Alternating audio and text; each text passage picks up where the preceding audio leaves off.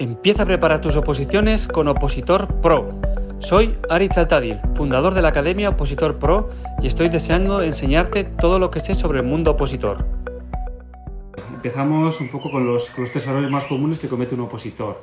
El primero, yo creo que es el, que siempre suelo decir en las redes y además, que es el entrenar las pruebas realizando las pruebas una y otra vez. ¿sí? Es decir, eh, mucha gente me viene y dice, no, pues yo lo que hago es, eh, por ejemplo, para la Kuznavet, ¿no? Lo que hago es, todas las semanas hago la Kuznavet. O para el press de banca, pues todas las semanas intento hacer el test de press de banca. Ese tipo, de, ese tipo de entrenamientos que realmente yo creo que no sería lo más adecuado y yo creo que la mayoría estaréis de acuerdo en que ningún maratoniano entrena haciendo maratones toda la semana, eh, ningún, no sé, eh, jugador de fútbol entrena jugando partidos de, de, 90 minutos, ¿sí? Y lo que se hace realmente es entrenar eh, aspectos de dicha prueba, de dicho partido, si lo lanzamos a cualquier actividad deportiva, ¿sí?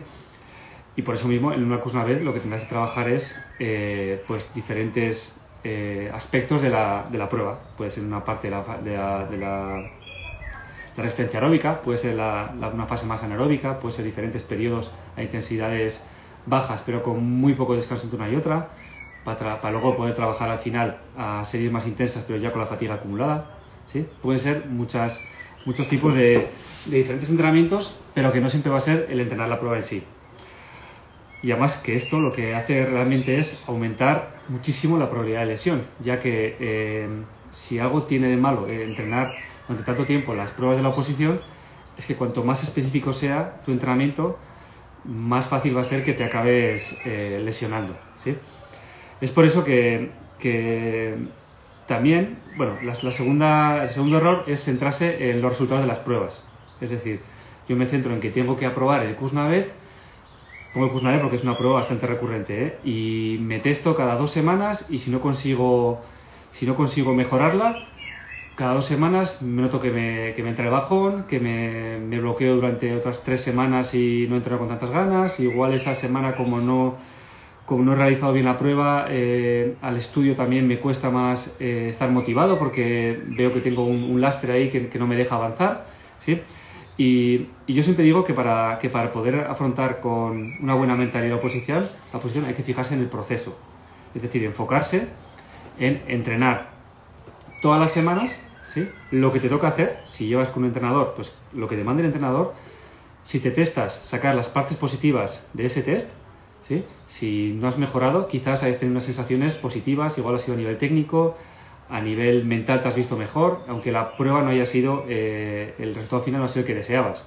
Pero enfocarte en el proceso. Es decir, si yo, para ser, para sacar una nota de 10 y medio, de 11 en la Kuznavet, tengo que mejorar, tengo que ser resistente, tengo que ser potente en las salidas, tengo que mejorar los giros, pues me voy a enfocar en eso. Y no es solo en sacar el 10 y medio. Si mejoro resistencia, si mejoro mi capacidad de, de frenar y arrancar, y si mejoro mi, mi técnica, lo más probable es que al final consiga hacerlo. Entonces, la idea es enfocarme en ese proceso y fijándome semana a semana en este tipo de cositas y seguro con el tiempo al final llegará el resultado. ¿sí? Como, como eh, resultado final de un proceso en el que he conseguido mejorar todos estos aspectos, estas partes. Y lo último también es eh, que me fijo demasiado en lo que hacen los demás opositores. Cuando realmente tú no sabes si ese opositor lleva entrenando ya tres años, si es la primera vez que entrena, pero viene de practicar un deporte de alto rendimiento, si eh, genéticamente está una predisposición terrible para poder hacer ese tipo de pruebas, ¿sí? y tú, que igual acabas de empezar, o estás bloqueado con una prueba y entonces, como no tienes la paciencia suficiente, dices, joder, pues si este lo hace y lo hace bien y, y hace este, estos tiempos, pues es que tengo que hacer eso, obviamente. Y ese es uno de los fallos más importantes porque también es una forma de ir saltando de, de, de una técnica a otra técnica porque le ves a uno, le ves a otro y al final, si ves que, que no consigues eh, el resultado que tú quieres, otra vez vas a buscar la excusa de que no, es que yo no hago lo que hace ese, que fíjate que hace este tiempo, ¿sí? Está bien fijarse, se lo comentas a tu entrenador, ¿sí? Y, y, le preguntas a ver si esa puede ser la mejor técnica adaptada a tus, a tus capacidades físicas, ¿sí? A tu anatomía, a tu estado de forma y a tu experiencia con el entrenamiento. ¿De acuerdo? Y una vez que hemos hablado un poco de estas, de estos tres errores que suelo ver yo que se repiten año tras año, ¿sí? Vamos a empezar un poco con las, con las preguntas que han ido dejando durante la semana. La primera pregunta que me preguntan es lo de cómo mejorar la Kuznavet. Y bueno, ya lo he comentado un poco ahora cuando estaba explicando lo de los errores, pero lo primero que tengo que ver es en qué aspecto de la Kuznavet estoy fallando. Es decir, ¿tengo la capacidad aeróbica suficiente, ¿sí? necesaria para poder aguantar esos 8, 9, 10 periodos, 11 dependiendo a qué oposición te estás presentando? Tengo la capacidad de soportar las concentraciones altas de ácido láctico, es decir, es un problema de que, de que se me bloquea la musculatura y no soy capaz de, me duele las piernas, no soy capaz de, de, conseguir girar y, mantener el ritmo. Tengo la musculatura preparada para frenar y arrancar constantemente, tal y como es la demanda de la prueba de Kuznavet. ¿sí? Esas son las preguntas que tienes que hacerte. Si me, falla, me matan, yo corriendo, soy corredor de fondo, eh, corro maratones, pero a mí esto de, arrancar, frenar, arrancar, frenar, me mata, me saca de ritmo y no hay manera de, conseguirlo. Hay muchos aspectos que hay que tener en cuenta. Y el, el último sería también, eh, tengo la habilidad necesaria y conozco la forma de realizar los cambios de dirección de forma eficiente. ¿Sí? Con esas cuatro preguntas ya tienes cuatro cositas para mejorar. Tienes que detectar cuál es tu fallo. Es decir, si, si soy un bombero chico y tengo que hacer mínimo 11 periodos y ando en el 6, en mi límite, está claro que capacidad aeróbica me falta, eso seguro. ¿Sí? Eso seguro. Probablemente otras cosas más, pero lo primero que necesitas es que la capacidad aeróbica no la tienes. Entonces, lo primero que tienes que trabajar es no solamente series, que es una cosa que tendrás que trabajar más adelante, pero tendrás que mejorar primero el, entrenar como eh, se ha trabajado en resistencia toda la vida. Es decir, en series de pues, 30, 35 minutos, 40 minutos a correr, mínimo un día a la semana. Y cuando ya tengas esa capacidad poco de aguantar eh, ese tiempo corriendo, ya empezaremos a meterle series y demás, y a trabajar en técnica y demás. Pero lo primero será eso. Es como la, persona que quiere empezar a trabajar la técnica de la cuerda, de cómo meter la cadera rotando, cuando todavía no soy capaz de hacer una dominada. Tendrás que empezar por intentar ser capaz de hacer las 10 dominadas, que es el requisito mínimo, entre comillas, necesita toda la gente para tener la capacidad suficiente para, para subir la cuerda y no centrarte en el giro de la cadera que ahora mismo es lo que menos tiene que importarte. Y lo mismo ocurre con, la, con, el, con el trabajo de la vez Luego, eh, otro chico me pregunta si se puede realizar las pruebas con rodillera, tobilleras o similares. Sí, no hay ningún tipo de problema. O sea, es más, hay mucha gente que va lesionada y tiene utilizar una tobillera, lo que dice es una rodilla, porque viene medio tocado con la rodilla o ha tenido lesión de cruzado antes y cualquier historia, y se puede llevar de todo. Sí que es verdad que, por ejemplo, para las pruebas de, de press de banca o para la cuerda en bomberos, no dejan utilizar guantes. En bomberos sí que te van a dejar utilizar magnesio en la cuerda, pero en el press de banca no te van a dejar utilizar magnesio. ¿Sí? Que quede claro eso. Ni guantes ni, ni, ni magnesio en la prueba de press de banca. Luego, siguiente prueba que me, que me, preguntan es cómo mejorar la técnica del barro. Uf, esta, es, esta sí que es complicada, porque esta tiene muchos aspectos a mejorar. ¿sí? Necesitamos necesitamos eh, para poder tener unos buenos tiempos en la, en la, técnica del barro, necesitamos potencia, ¿sí? y que es la, la, capacidad que más va a marcar eh, tus tiempos en el, en el, barro, es decir, una, una, persona con mucha potencia, con poca técnica, te puede sacar tiempos de debajo, por debajo de 11 por cada lado, ¿sí? a lo burrico, como diríamos, ¿sí? y sin ningún problema. Una que tienes potencia, habrá que ver si tienes los frenos desarrollados para poder manejar esa potencia. Hay mucha gente que lo único que hay que corregirle es, eh, tiene mucha potencia, es muy rápido, acelera un montón, pero luego pierde mucho tiempo porque en los cambios, de, en los giros, en los cambios de dirección, entra totalmente atropellado, se va con el peso del cuerpo hacia afuera, se sale del, del, giro, ¿sí? de, la, de la trayectoria que tienes que seguir y pierde mucho tiempo ahí. Y solamente frenando un poquito antes ya mejora una barbaridad sus tiempos. Entonces, si tu problema es la potencia o los frenos, que van relacionados, ¿sí? no eh, potencia, tengo mucha, tengo mucha potencia, eh, tendrás un problema muy pequeño, salvo que, que no sepas frenar, pero es sencillo.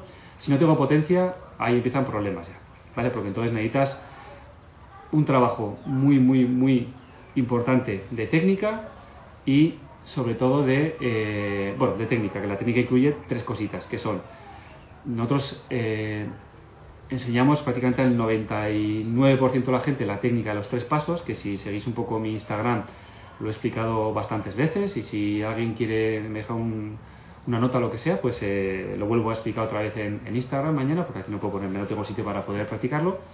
¿sí? Pero son los tres pasitos esos en el que meto el pie interno, pie interno entra detrás de la pica, el otro pie entra paralelo, todo el peso en la pierna de dentro, pierna exterior no entra frenando, sino que entra ya atacando el suelo para salir con la pierna que ha entrado primero. A mucha gente le resulta complicado y hay muy pocas personas, muy poquitas personas a las que eh, no les he corregido cuando hacían una técnica diferente, por ejemplo, es de solamente empujar con la pierna de fuera. Llegar y pivotárselo con pierna exterior, hacer frenada y arrancada, todo con la pierna exterior y salir. Hay muy poquita gente que, que realmente es capaz de, de, hacer correctamente esta técnica sin riesgo de lesión, sin riesgo de, de resbalarse y sin riesgo de perder mucho tiempo y quedarse clavado en el giro, pero cuando te aparece uno de estos, realmente lo único que hacemos es, oye, lo haces de miedo, no te voy a cambiar nada, vamos a potenciar ese tipo de, eh, vamos a hacer unos drills enfocados a mejora de, ese tipo de, cambio de dirección que haces tú, porque te va de maravilla a, tus, a tus capacidades. Esto pasó precisamente el año pasado con una chica que entrenaba para foral y utilizaba esta técnica de, de pierna exterior y hacía tiempos prácticamente de chico de bombero 11-3, 11-4, ahí andaba prácticamente en el día de las pruebas. Pero ¿qué ocurre? Claro, una chica que eh, bastante bajita, con un tren inferior muy fuerte, ¿sí? Que se había pegado toda la vida jugando a fútbol sala y que lo tenía súper interiorizado y le salía de una forma súper natural. Entonces, obviamente, sería de, mal entrenado intentar cambiar eso cuando ella era muy eficiente haciendo ese cambio de dirección. Pero lo que digo, técnicas son los tres pasitos, que no te falle el core, es decir, yo hago los tres pasos y en vez de inclinarme hacia adentro, hacia la pica, mi cuerpo se va al otro lado, cuando yo quiero irme para allá, fallo del core en este plano de aquí, ¿sí? Me va a hacer que me incline para aquel, lado y voy a tener una pelea, se va a ver como una pelea entre que quiero ir, pero me estoy yendo para allá. Mis piernas quieren ir en aquella dirección y mi cuerpo está yendo para allá todavía. Es otro de los fallos muy común y tiene que ver con el tercero, que es la inclinación. La inclinación es súper importante y cada año le voy dando más importancia a esto, ya que la inclinación puede hacer que una persona con poca potencia logre un extra de potencia solamente con una buena inclinación, ya que, si me voy a poner de pie esto porque sí que es importante, ya que si yo vengo en esta dirección, hacia allá, hago los tres pasos, uno, dos, estoy, tengo la pica aquí, estoy muy cerca de la pica y estoy bastante vertical, cuando quiero salir ahora, ¿sí? la única fuerza que tengo es la de mi cuerpo. Pero si yo me he separado más de la pica, me he ido más lejos, ¿sí? y logrado una inclinación, me coloco aquí para que lo veas, en esta posición, ¿sí? una inclinación mucho más eh, inclinada así de esta forma, en el momento en el que salga tengo la potencia de mi pierna exterior más mi peso que me estoy cayendo hacia la dirección que quiero ir, que es una potencia extra que me da de gratis. ¿De acuerdo? Entonces, por eso es una de las partes más importantes y que cada vez lo trabajo más con mis, con mis clientes y con la gente que confía en mí para, ayudarles en esto. Entonces dicho, te hace falta potencia, te hace falta buenos frenos y te hace falta técnica. Y dentro de las técnicas, los tres pasos, un core muy potente, que sea capaz de aguantar esas, esos empujos laterales sin fallar en ese lado, y luego una buena inclinación, buena separación de la pica para poder inclinarme correctamente y coger este ángulo para poder salir en la buena dirección. ¿sí? Y, lo de la, y lo de la inclinación, cuanto más alto sea yo, más me tengo que alejar a la pica, porque si no, no entro. Para inclinarme me pegaré con la pica, con el hombro y la tiraré. ¿Sí? Entonces, importante. Obviamente, luego después hay que hacer ejercicios enfocados a potencia, empezar con ejercicios, si no he trabajado entrenamiento de fuerza, tendré que hacer primero ejercicios a dos piernas, respetar los fundamentos del entrenamiento, trabajo a dos piernas, después trabajo, eh, ir pasando a, trabajos de, mm, que tengan prepalencia de, una pierna más que la otra, pero siguen habiendo dos piernas en apoyo, después pasar a, a, a, trabajos con una sola pierna y luego buscando los planos de inclinación y demás, ¿sí? los planos específicos de trabajo. Eh, con esto yo creo que queda más o menos claro y si tenéis alguna duda pues me escribís si queréis por privado y ya, ya, lo, ya comentaremos más adelante. Como voy a hacer más, más directos, si hace falta hacer alguno en el que hagamos quizás en, eh, que lo haga en acros y que lo haga... Eh, con las picas allá, pues se puede hacer también, o puedo preparar un webinar si es necesario y ya, lo haremos de alguna forma. Para natación de bombero, ¿qué tipo de series recomiendas en piscina? Bueno, lo primero, llevo mucho tiempo sin entrenar la natación a opositores. Es verdad que cuando empecé, hace ya 23 años a entrenar a opositores, sí que me ocupaba de entrenar esa parte. Pero luego, al ver que había, había personas que se dedicaban solamente a la parte de natación, pensé que era más eh, que era mejor para ellos que entrarse en natación precisamente solamente con gente especializada en natación. Y yo me, me fui especializando solamente en las pruebas en seco. Pero sí que tiene, eh, no creo que haya una, una, unas series eh, básicas para todo el mundo. No creo que. Tienes que entrenar series de 25, series de 50, series de no sé cuánto. ¿Vale? Eh, tiene que ver también con la, con la, capacidad que tengas tú, tu estado de forma y la forma en la que. y el momento de la temporada en la que estés. Igual que hemos hablado antes con el Kuznavet, que no puedes ponerte a hacer series y todavía no eres capaz de, de hacer cinco periodos en la Kuznavet, pues eh, es algo parecido, ¿no? Entonces, obviamente, si estoy empezando, lo primero que tengo que hacer es ser capaz de aguantar 100, 200, 300 metros nadando eh, seguidos, ¿sí? Que es lo, lo, mínimo que deberías tener para poder luego empezar a hacer series. Y luego también el tema de, de las series, eh, más, que, lo importante, más que, la, que, la, que la distancia que es importante, es también la organización y la orientación que le das a esas series. Porque tú puedes hacer unas series de 25 metros, que puede ser para capacidad láctica, ¿sí? Pero depende del descanso que pongas, puede ser eh, enfocado a potencia aeróbica o a refuerza resistencia. Es decir, yo puedo hacer un trabajo de potencia eh, aláctica, de potencia pura y dura, de 25, 8 series de 25 a tope, dejando 3 minutos de descanso, por ejemplo, o 4, es decir, un descanso prácticamente eh, completo, iría enfocado a la mejora de la potencia y a la mejora de esa capacidad láctica. ¿vale? Después podría hacer esas mismas series de 25 enfocado a fuerza de resistencia, es decir, 10 series de 25 metros al 95 100% de, de mi mejor marca en esa, en esa prueba con solo un minuto de descanso. Ya le metemos un descanso incompleto y ya cuando empiezo la siguiente serie ya voy a ir con un poquito de fatiga y según van aumentando las series voy a ir acumulando más fatiga. Entonces siguen siendo series de 25, pero el entrenamiento cambia completamente. Y más todavía si buscamos tipo HIT, en el que ya buscamos, por ejemplo, puede ser un trabajo de potencia eh, aeróbica en el que vamos a trabajar a menor intensidad, va a seguir siendo trabajo de, de, 25 metros, pero van a ser tres bloques de 6 series de 25 metros al 85% con solo 30 segundos entre series. ¿Sí? Haces tus 6 series de 25, el primer bloque, con 30 segundos de descanso y luego descansas 4 minutos entre bloque y bloque. Siguen siendo series de 25, pero no tiene nada que ver un entrenamiento con el primero, el segundo o el tercero. De todas formas, eh, voy a intentar eh, hacer un directo, porque es una cosa que bastante recurrente, que me pregunta gente, con uno de los entrenadores que suelo, que suelo mandar, que suelo recomendar normalmente, suelo trabajar con dos, intentaré contactar con alguno de ellos para si hacemos un día un pequeño directo para, y hacemos unas preguntas y unas, y unas dudas también para poder ayudaros con este tema. Después, eh, recomendaciones para controlar los nervios el día de la prueba. Bueno, esto ya es complicado, ¿sí? Pues bueno, eh, las recomendaciones, eh, sobre todo, sobre todo, es que tienes que intentar llegar con seguridad, con la seguridad de que, ya pasas todas las pruebas. El hecho de llegar a, las pruebas físicas, estando ya en plaza, y tener una, una, o dos pruebas que te bailan, que no tienes la seguridad que vas a sacarlas, te crea un estrés extra que no te va a ayudar para nada. ¿sí? Entonces, lo primero es eso. Obviamente no todo el mundo va a poder conseguirlo, pero lo primero es eso. Después, trabaja la visualización. Visualización, súper importante. ¿sí?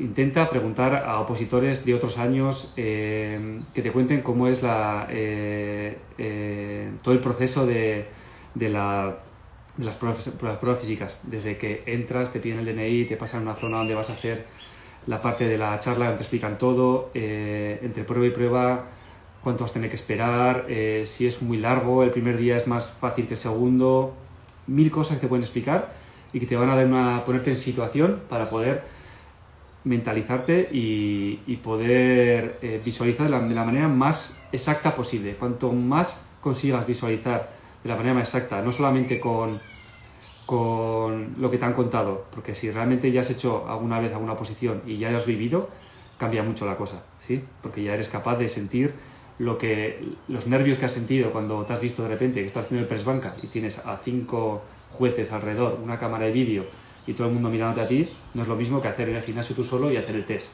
Si la responsabilidad que recae en ese momento, que te, que te metes tú directamente, entonces una, una, presión no tiene nada que ver con la que cuando estás en el gimnasio. Entonces, si ya lo has vivido, ¿sí?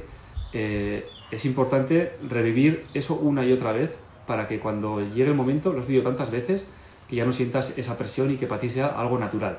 Entonces la visualización es clave. Si no has tenido la suerte de poder haber hecho anteriormente las pruebas, pues lo que te digo, intenta preguntar y son, saca toda la información que puedas. Nosotros a nuestros opositores, al final de tantos años de experiencia, pues vamos recalando todos los, los tips que nos van contando, todas las cosas que van cambiando cada año y gracias a eso pues podemos darles una información y, que, y poder ayudarles a que, a que ese día estén más preparados a, que, a lo que les va a ocurrir y, y, que no tengan ningún problema. También es verdad que la gente que ya ha pasado las pruebas alguna vez, sí, no es lo mismo. Cuando hay 30 plazas y yo voy a hacer las físicas, pero voy el 60, es decir, que voy sin presión, y aunque notes algo de presión, porque realmente no es como estar en el gimnasio y ves a un montón de gente y la gente está con tensión allá y demás, y te transmite esa, esa, esa presión que llevan ellos, pero no es lo mismo estar en el puesto 60 y ir a hacer las pruebas que estar en el puesto 10 de, 30 y saber que, que te estás jugando la posición ahí mismo y que depende todo de lo que hagas ese día. Y una de las cosas más importantes y las más difíciles es intentar concentrarte y centrarte en foco en el presente, en pensar en ahora estoy calentando, ahora voy a hacer esto, ahora me toca entrar dentro de 5 minutos, me separo un poco de la gente con la que estoy calentando y está hablando y bromeando, porque no puedo estar todo el día aislado, enfocado en las pruebas, ¿sí? Me separo un momento, 3 minutos, visualizo, entro en modo de, de flow de competición, me meto y hago tal y como ensayado todos los días la prueba, ¿sí? Pues eso es las cosas más difíciles que hay, porque la cabeza, como digo yo, es muy cabrona y lo que va a hacer es, en vez de recordarte todas las veces que has hecho bien durante tu año de preparación para, el, para la, posición, en vez de recordarte esas, esas buenas actuaciones que has hecho, esos buenos performances que has hecho en, la prueba, te va a recordar todas las veces que has fallado, todas las veces que estás resbalado en, en el barro, todas las veces que has tirado la pica, ¿sí? Y te va a hacer pensar, Buah, si no apruebo esto, seguro que luego va de trabajo, no sé qué, ya vas a empezar a pensar en el futuro de cosas de, o empezar al revés, cuando ya has pasado y has suspendido la prueba, te vas a venir al pasado, y decir, pues es que la tiré, seguro que otra vez hago lo mismo, no sé qué. Entonces, lo más complicado es esta parte, intentar pensar solo en el presente y trabajar el estar enfocado en el ahora, que es entre las partes más complicadas que hay. Y por último, sería eh, no dejarte nada al azar. Yo siempre digo que en una oposición te van a pasar cosas que no te han pasado nunca. Es decir, llevas todos seis meses con las zapatillas, van perfectas y para...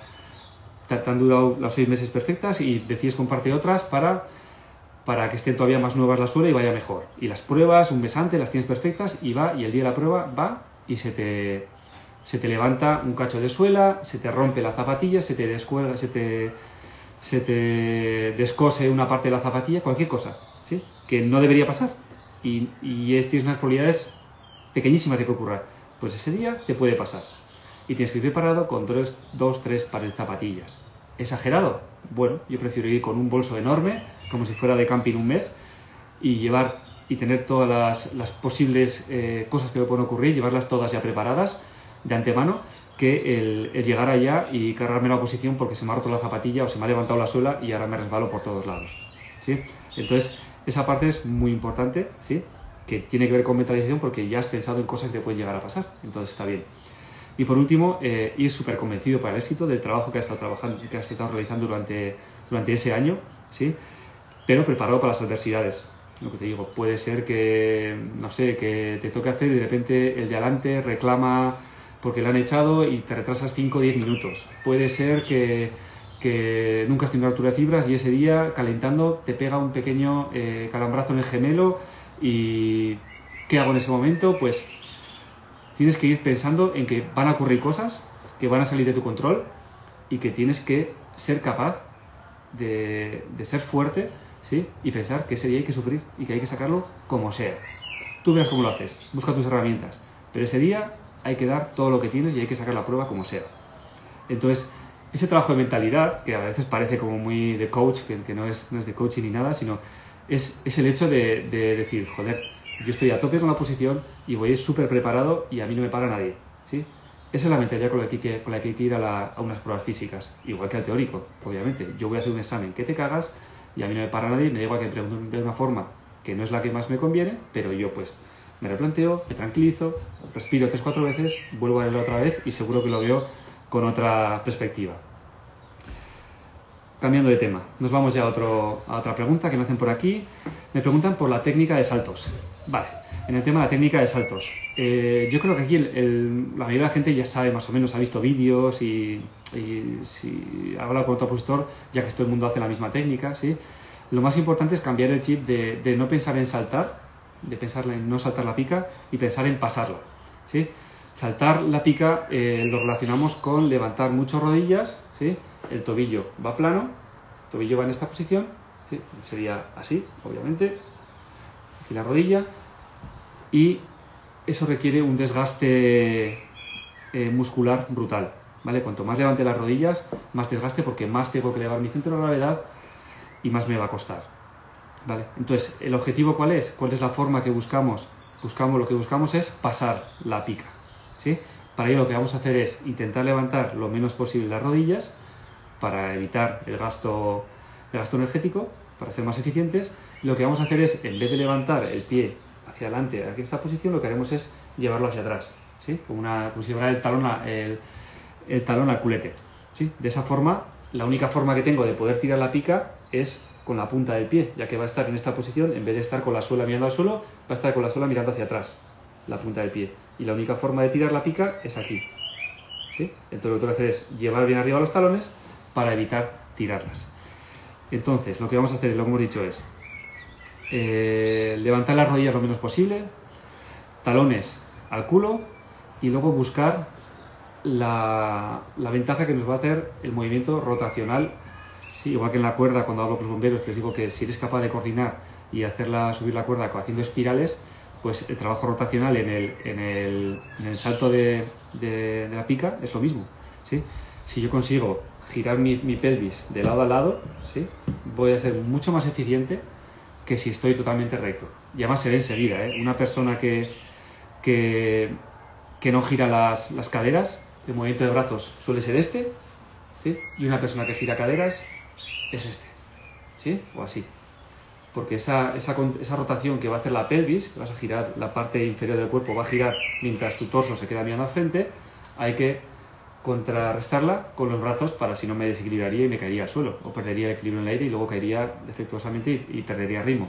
Entonces, los brazos van a contrarrestar esas inercias rotacionales y van a hacer que vaya eh, equilibrado en el aire y que vaya, eh, bueno, que, sea capaz de, de, ser eficiente en esos giros. Obviamente, necesito también tener una buena fuerza mínima, ¿sí? una mínima niveles de fuerza, haber trabajado pliometría, una buena capacidad de, de, según caigo volver a salir, estirme de tobillo que se llama, también mucho, trabajo de pliometría y demás, reactividad y, y, evidentemente no entrenar haciendo la prueba siempre, sino trabajar aspectos de técnica. Nosotros somos entrenar, una, eh, una progresión de saltos que lo tenéis en algún, algún post de Instagram, que para gente que comienza está muy bien, es muy sencillo y te sirve para para entrenarlo sin llegar a cansarte y, mecanizar la, técnica, ¿vale? Y, según se va acercando la prueba, pues ya tienes que ir a trabajar, depende de diferentes cosas. Pero es una prueba, la de saltos, que muy poca gente de la que está en las plazas de arriba realmente va a, intentar hacer eh, el máximo que puede. Es una prueba que la gente en los últimos años va mucho a asegurar. Por eso, eh, una cosa es cuando estamos trabajando ahora lejos de la prueba, pero en los últimos tres meses intentamos que sea intentar hacer eh, la, prueba con mayor número de veces con éxito, por lo que os he dicho antes, porque luego la, tu cabeza se va a acordar de las veces que lo has tirado y no de las veces que lo has hecho. Si de cada 20 veces eh, consigues hacerlo con éxito 18 y dos veces lo has tirado, tu cabeza ese día se va a acordar de las dos veces que la tiras cada 20 veces ¿sí? y te va a boicotear. Por eso es importante acumular eh, series de éxito para darle tranquilidad a tu cabeza y que vayas con seguridad. Por último, una de las preguntas que tengo es ¿qué suplementación recomendamos? Otra vez, yo no soy experto en suplementación, pero sí que con los diferentes eh, Nutris que hemos trabajado en el centro a lo largo de los años, prácticamente son siempre los mismos productos los que se suelen mandar porque son poquitos los, productos que realmente eh, funcionan de verdad y que, no te van a dañar. y que están permitidos, obviamente. Eh, haremos más adelante algún directo también con algún nutricionista. Hablaré con la nutricionista de mi centro si le apetece. Si no le apetece, pues buscaremos otro, otro nutricionista para poder hacer algún directo sacaros de, dudas. ¿vale? Entonces, sí o sí, creatina. Esto es, es que me han dicho que igual creatina, ¿qué opinas? Eh, ¿Eso es bueno? ¿Me va a dañar? No, no, creatina sí o sí. O sea, cualquier deportista que busque rendimiento toma creatina. Y más si es un deporte que requiera de salidas arrancadas, de esfuerzos repetidos. O sea, eh, saltos, press de banca, eh, eh, barro, o sea, todas. Todas menos, bueno, incluso natación te va a ayudar también a, mejorar eh, la creatina. Y aparte que te va a dar esa capacidad de que cada serie que haces entrenando, bien sea de fuerza, de, resistencia, de, de enseñando la técnica, la puedas hacer a la misma intensidad que la primera o que sea siempre más intensa que si lo hubieras hecho sin creatina, por lo tanto te va a hacer mejorar más. A la vez que creatina, obviamente proteína, proteína de suelo suele mandar normalmente, sobre todo para eh, la recuperación, para optimizar eh, la, mejora de la recuperación de los, entrenamientos, ya que al final un opositor, aparte del desgaste que ya tiene, que es que eso no, se valora, pero el desgaste que tiene el estudiar tantas horas, ¿sí? pues eh, el poder recuperarte de una sesión a otra es básico. Mm, sobre todo cuando tenéis las sesiones de natación a nivel muscular, os dejan fundidos.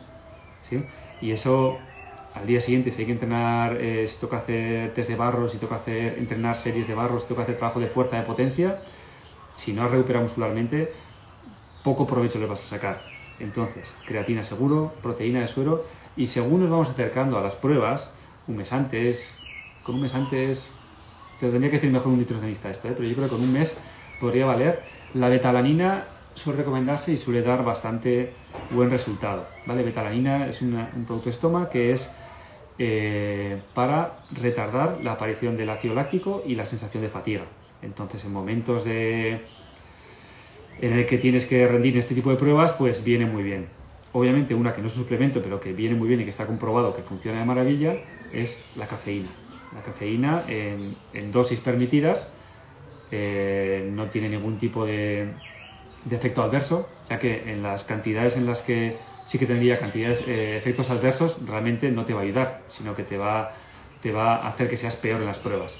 Entonces, obviamente, las, medidas que se toman son, no hay ningún problema para, para el cuerpo, lo va a asimilar bien. Fallo común, no he probado nunca estas cosas y el día antes de la prueba no tomo café normal y me tomo un chute de cafeína. Pues vas a dar pena. ¿sí? seguramente vas a ir súper acelerado, vas a tener igual eh, que el corazón va a mil, sensaciones malas, igual te duele la tripa, todo este tipo de, de cosas que, de suplementación que tomáis, siempre con tiempo, habiendo probado y comprobando que tenéis buenas sensaciones. Después, fuera ya de este tipo de, de, ¿cómo se llama? De, suplementos que son como más de recuperación, de mejora y tal, siempre están los que, los que de normal suelen tener déficit, ¿sí? Es decir, podemos tomar magnesio, que nos va a mejorar muchísimo la recuperación también. ¿sí? Que normalmente no todo el mundo toma la cantidad de magnesio en los alimentos que toma a diario, por lo tanto una suplementación de magnesio puede venir bien, pero esto ya lo veremos con la nutricionista. Y eh, vitamina D. Vitamina D tiene efectos buenísimos para un montón de cosas para la salud, sistema inmune incluido. ¿Vale? Entonces, este tipo de cosas son todas las que recomendamos. Y una vez que ya hemos hablado de todo esto, si alguien tiene alguna pregunta en el chat aquí del, de, de esto, si alguien tiene alguna pregunta que me la haga ahora y así la responde en un momentito. A ver, aquí que estoy comprobando. No veo que haya ninguna pregunta, la gente está más oyendo. Vale, si alguno tenéis alguna pregunta, aprovechad ahora. Esperamos un par de minutitos. Mientras tanto, si hasta que aparezca alguna pregunta, si no, no hay, pues lo dejamos ya. Os comento que eh, nosotros en Acros trabajamos eh, en grupos de 8 personas. Las pruebas eh, son planificaciones que son para el 80%, que pensamos en que el 80% de la gente las puede hacer. Obviamente, al trabajar en grupo no es lo mismo que trabajar en entrenamiento personal, no es lo mismo, pero con ese tipo de, planificaciones y de, organización hemos conseguido ayudar y cambiar la vida a un montón de gente y ayudarles a conseguir sus plazas. Ya os he dicho que ya os he mandado alguna vez que el año pasado la convocatoria de bombero, es decir, más del 50% de las plazas de, bombero las consiguieron gente que había entrenado con nosotros y en la de Foral prácticamente lo mismo, 49, 50, 51. No lo sé porque como no salen en las listas, no sale el nombre de la persona, pero por lo que he podido comprobar de mandar mensajes y demás, eh, más o menos andamos entre el 49 y el 51% también de gente que ha sacado, ha conseguido o que ha entrado en la academia, pues todavía no ha conseguido su plaza, que ha entrenado con nosotros. Tenemos luego, ya sabéis, otro servicio que es la asesoría online, que ya es eh, para gente que va sí o sí a machete, a por la OPO y que no quiere dejarse nada de tintero. ¿sí? Un trabajo eh, mucho más individualizado, enfocado a los puntos débiles, eh, enfocado a, mejorar esas pequeñas cadenas débiles que tenemos que nos, que nos impiden progresar. Y entonces el entrenamiento se, se planifica enfocado a eso. ¿sí? No lo que tienen que hacer todos, sino lo que tú tienes que hacer. ¿vale? Tiene otro precio diferente, si alguien está interesado, pues puede llamarnos, llevamos desarrollándolo desde, desde enero y la verdad que está teniendo buena respuesta. Estoy trabajando con unos 17 opositores ahora mismo en, esta, en este tipo de, de, entrenamiento, ¿sí? de asesoría online y la verdad que está funcionando bien. Bien, tenemos una preguntita por aquí. A ver, para subir periodos en la curse, ya lo siento si ya lo he respondido, ¿de qué manera se puede entrenar más o solo con el entrenamiento en acros debería bastar? Pues dependiendo de, en, qué, en qué momento te encuentras tú. Si, a ver, si estás si te piden, no sé si eres chico o chica, no veo muy claro el nombre, no te reconozco. Eh, si te piden 11 periodos y estás en 7, está claro que hay un salto muy grande. Si me dices encima que llevas 6 eh, meses entrenando la prueba, pues te diría que, que, falta algo. Si llevas 6 meses entrenando y todavía estás en el periodo 7, está claro que, que faltan cosas y que tendrás que trabajar la base. Si me dices, no, es que yo soy eh, triatleta, soy eh, fondista, soy eh, de, trail de montaña y estoy en el 8 pero no consigo pasar, cuando llego al 8 es que no puedo, me, revientan las, las piernas, el corazón se me sale, no aguanto estos ritmos, tengo cambio de dirección. Entonces hay que trabajar otras cosas. Pero si está claro que si hay una prueba está de seta atraganta, está claro que hay que hacer un trabajo extra. ¿sí? Coméntalo con tu entrenador, si soy yo, pues mándame un privado y lo miramos. ¿Vale? ¿Alguna preguntita más? ¿Alguien que quiera alguna cosa más concreta? A ver, periodo 10 y mínimo del 11. Llevo entrenando este tiempo en acros. ¿Este tiempo? ¿A qué te refieres con este tiempo? A ver si responde.